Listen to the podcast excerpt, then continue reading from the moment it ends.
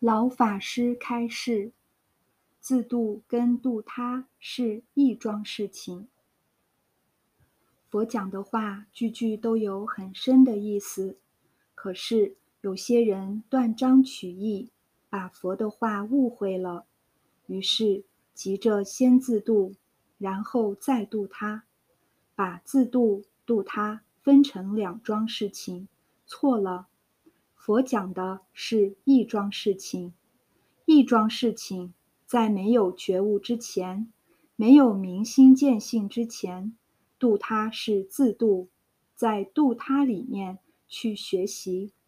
我教导同学们，我们在没有自度之前，我们每天讲经说法，看下面的听众怎么看法，都是我的老师，都是我的善知识。都是我的见学。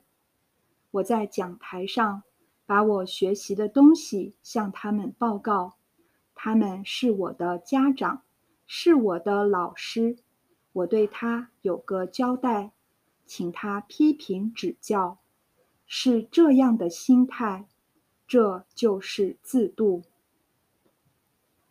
到自己大彻大悟、明心见性。看到底下那是学生，那就是度他了。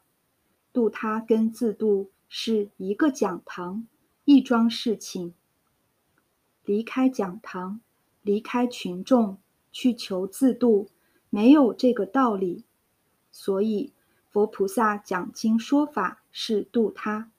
再告诉诸位，十地菩萨等觉菩萨讲经说法都是自度。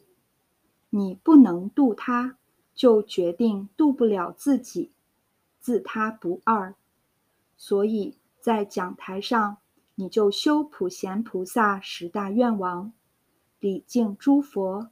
哪些是诸佛？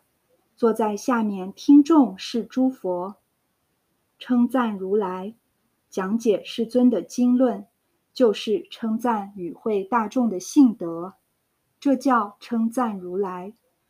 广修供养，认真努力做准备，把这一堂经教讲好，是对于一切与会大众的法供养。铲除业障，大众提出的指正，我们认真努力的改进，就是铲除业障。请转法轮，请佛注释，请别人难，人家不答应，你怎么办？请自己，请自己上台转法轮，请自己注释，一切要依靠别人，佛法会灭了。